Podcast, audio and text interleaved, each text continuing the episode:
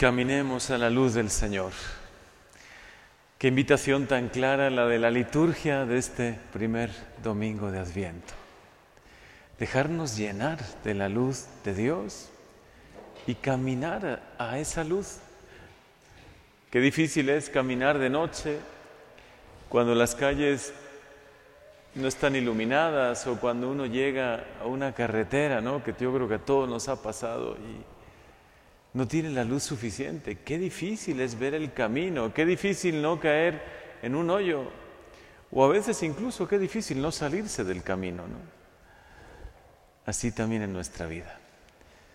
Si no contamos con la luz de Dios, si no nos llenamos de la luz de Dios, qué fácil es perdernos, confundirnos, quizá salirnos del camino en nuestra vida.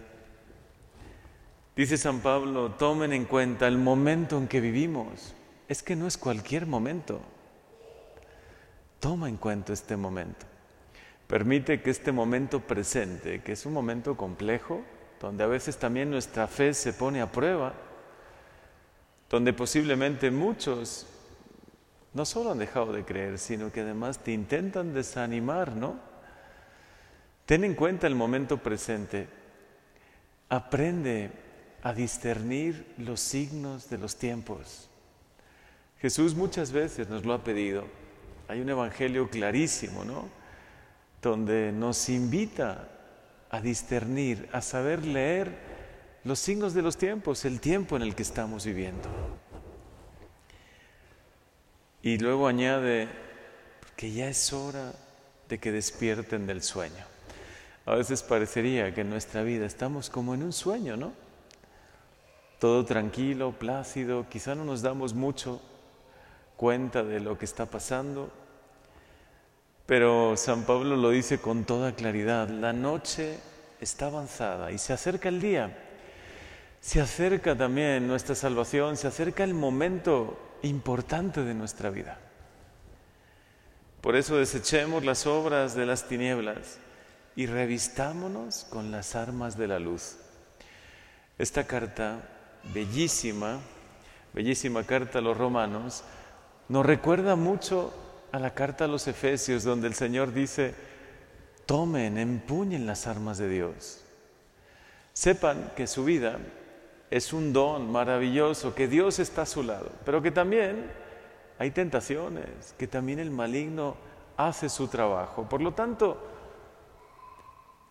no actúes como si nada pasase, sino más bien ponte la coraza, toma el escudo y esas armas de Dios que son tan, tan semejantes a las que hoy describe San Pablo en esta carta a los romanos. Él dice, comportémonos honestamente, como se hace en pleno día. Nada de comilonas ni borracheras, nada de lujurias ni desenfrenos, nada de pleitos ni envidias. Por si a alguien no le había quedado claro lo que es actuar en las tinieblas, San Pablo lo describe, ¿no? Describe algunas de las actitudes del que actúa un poco a oscuras, sin la luz de Dios, dejarse llevar o intentar llenar el vacío del corazón humano solo con cominonas, borracheras, lujurias, desenfrenos. Y luego menciona algo importante, no solo las pasiones de la carne, también las del espíritu. ¿Cuántas veces nos dejamos llevar por pleitos, rencores, envidias? Señor, llénanos con tu luz. Que podamos caminar con tu luz si queremos de verdad vivir este tiempo de Adviento con todo el corazón y dejarnos iluminar por Dios. Tengamos en cuenta lo que nos ha apartado de Él y lo que nos acerca de, a Él, ¿no? Vivir siempre en la verdad, siempre decir la verdad. Vivir en el amor, no dejándonos guiar por pleitos, envidias, rencores, que tanto daño hacen, ¿no?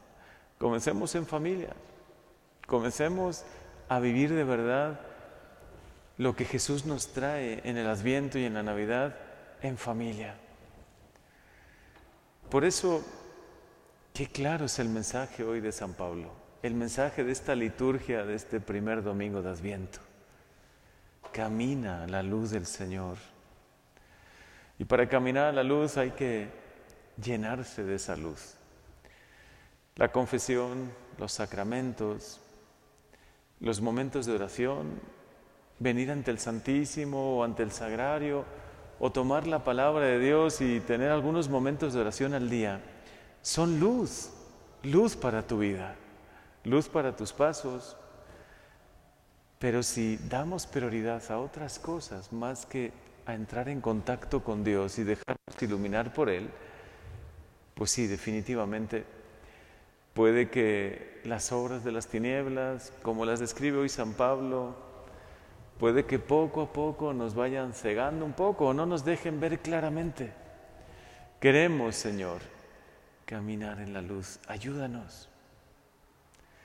Por algo encendemos cuatro cirios durante el Adviento y el quinto cirio el día de Navidad. Los cirios de la corona de Adviento son muy simbólicos, son luz.